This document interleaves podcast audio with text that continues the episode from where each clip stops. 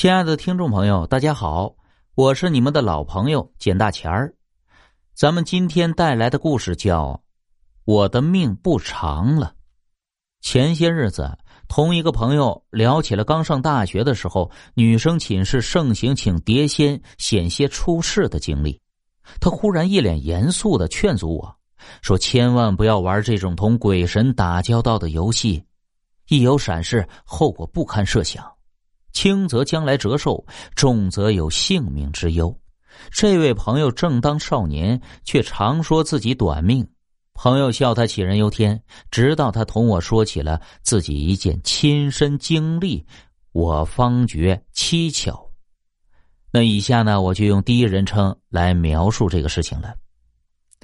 两年前的八月，我同女朋友一起参加了赴藏的旅行团。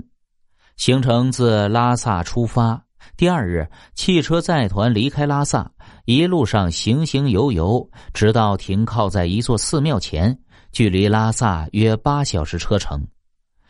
当时导游介绍，该寺已长期不对外开放了，近日恰逢藏传佛教的盛世，才供游人信徒参观。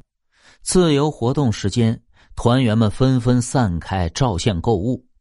我同女友逛到寺前出售纪念品的小喇嘛处，打算购买哈达。当时有几个小喇嘛的身后一动不动的坐着个老喇嘛，一直闭着眼睛诵经。正当我付钱时，冷不防的手腕被人抓住了，抓得极紧。再一看，抓住我的正是那个老喇嘛，我顿感莫名其妙。我手腕又被抓得甚痛，于是大声质问他道。你干什么？放手！老喇嘛并没有放手，一边紧紧抓着我，一边道：“这位施主，请你先去烧三炷高香，再跟我去见一个人。当地所烧的高香极粗极长，每炷三千元。我当时第一反应就是遇到诈骗的了，于是没好气的答道：‘我没有钱烧香，你放开我吧。’”老喇嘛道：“不，我绝不会收你的钱，我保证，你就跟我来吧。”我挣脱不得，心下极不高兴，厉声同他争执起来。旅行团的人都围上来，七嘴八舌的说那老喇嘛是骗钱的人物。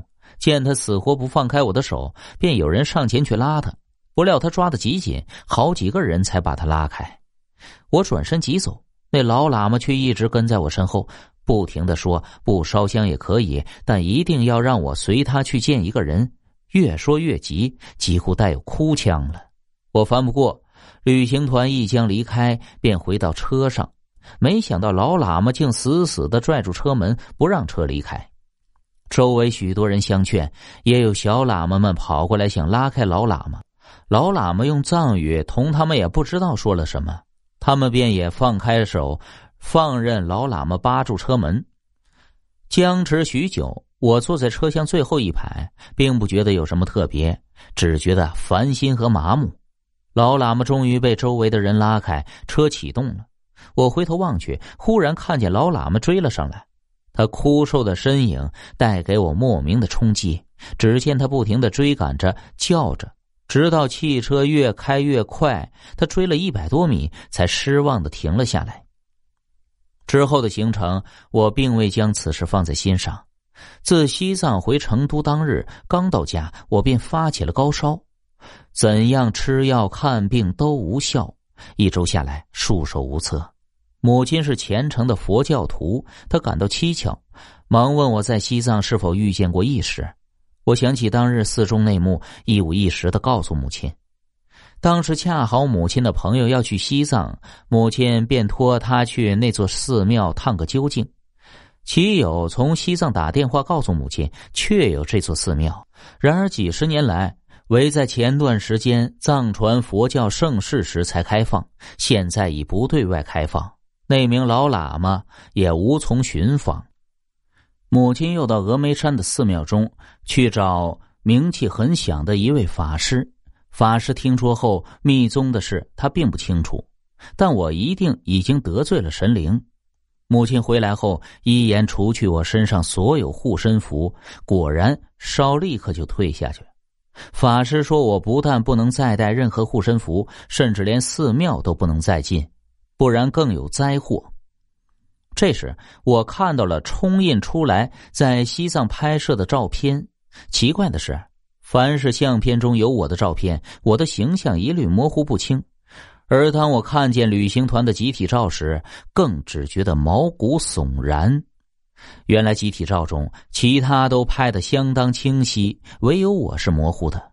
而最可怕的是，从照片上可以清楚的看到，在我的头上有一团白色的影子，赫然像是一个婴儿的头。从那之后啊，母亲常去峨眉山寺庙为我祈祷还愿。事情过去半年多，大年三十的晚上。我和朋友们在外玩通宵时，决定过一会儿去寺庙里烧头香。刚决定要去寺庙，我们便被卷入械斗，我腹部被刺了一刀，几乎丧命。母亲想起法师所说我不能进寺庙之言，更觉得当时受重伤是我得罪了神灵有关。此事距今已经有两年，两年内，母亲为我去过西藏寻找那个喇嘛。在各大寺庙、法师处为我祈祷。在西藏，一个高僧告诉母亲，即使找到了那个喇嘛，对我也不一定有用。缘分是一瞬间的事，过了那个特定的日子，缘分也就消失了。这件事情我告诉过别人，大多是一笑，以为我是杞人忧天，自己吓自己。